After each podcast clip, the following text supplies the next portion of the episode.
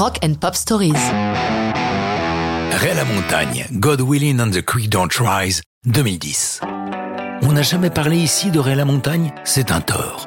Les talents originaux ne sont pas si nombreux, il est l'un d'eux. Avec lui, ce qui compte avant tout, c'est sa voix. Citons le journaliste Philippe Chevillet, qui l'a décrit parfaitement. La montagne possède une des plus belles voix d'Amérique, de celles qui donnent le vertige, vous embarque loin, loin, l'histoire des grandes plaines et des grandes villes yankees, condensée en un simple trémolo légèrement voilé. Il a tout dit. Ajoutons en clin d'œil que ses prénoms sont Ray, Charles. Nous sommes en 2010 pour son quatrième album, marqué par deux changements importants. Son producteur habituel, Ethan Jones, n'est pas là. Ray assure seul la production. Par ailleurs, ce solitaire de nature s'entoure d'un vrai groupe, les Paria Dogs. Ils vont travailler comme un vrai groupe, enregistrant tout l'album en deux semaines entre les 15 et 28 mars 2010. Ils sont dans des conditions de travail assez idéales chez Ray, au studio Big Room dans le Massachusetts. C'est quoi cet endroit? Ray nous en raconte l'histoire.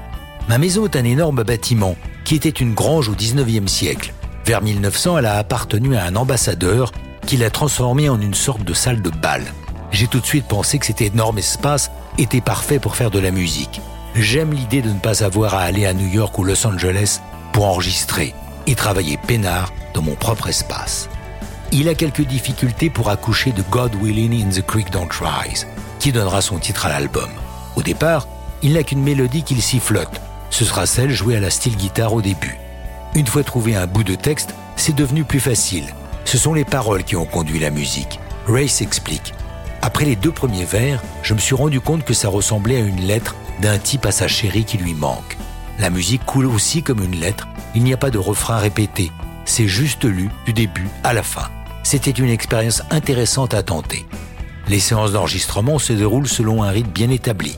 Tous les matins, il se retrouve à 11h, s'installe au studio, Ray montre au groupe les titres sur lesquels ils comptent travailler, ils construisent ensemble la chanson, l'enregistrent en à peu près deux heures, et à ce rythme, ce sont deux chansons par jour qui sont mises en boîte. En cinq jours, l'affaire est bouclée, avec cinq jours supplémentaires pour le mixage. Efficace.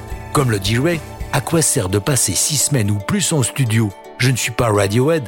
La chanson et l'album God Willing and the Creek Don't Rise sont de gros succès pour Ray La Montagne. Lui rapportons même un Grammy Award en 2011. Mais ça, c'est une autre histoire de rock'n'roll.